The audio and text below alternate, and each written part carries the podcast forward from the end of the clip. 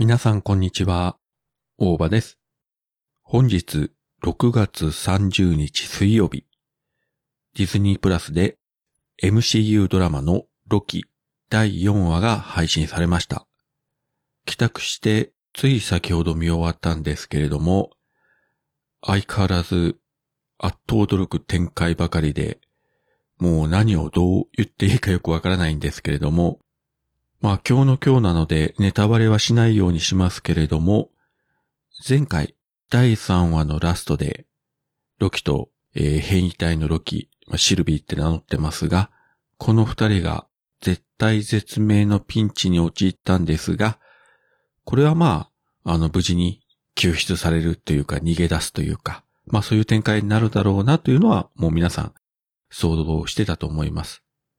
で、そのあたりは本当に想像通りだったんですが、それ以降の展開がですね、まあ二点三点して、結局誰が本当のことを言ってるのか、誰が嘘をついてるのか、誰が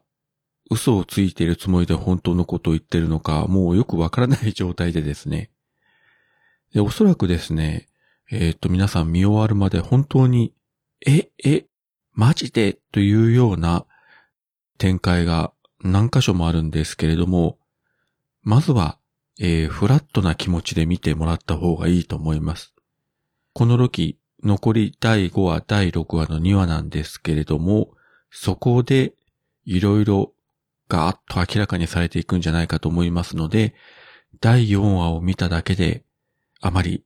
あれこれ考えすぎないようにした方がいいんじゃないかと思います。まだまだ我々には手の内を見せてくれてませんので、おそらく残りには怒涛の展開が待ち受けてるんじゃないかと思います。で、もちろんですね、えー途中にはちょっと笑えるシーンがありまして、まあ、ギリギリ言いますと、ああ、こんなところに、あの人が、みたいな展開がありますので、このあたりはお楽しみに見ていただきたいと思います。そしてもう一つ、今回のこのドラマに出てくるロキは、結構本音の部分で喋ってるんじゃないかなと思いますね。まあ具体的にどのシーンかは見てのお楽しみということで、えーまだご覧になってない方はすぐにチェックをしていただければと思います。本当はね、たくさん話したいことがあるんですけれども、一応ネタバレなしというところで気を使ってますので、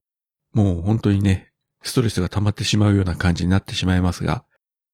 いずれ、えー最終話まで配信された後、多分 MCU ラジオの方でネタバレ全開で喋ろうかと思いますので、よろしければそちらもお聞きいただければと思います。今回は MCU ドラマロキ第4話を見ての感想をできるだけネタバレなしでお話ししてみました。それではまた。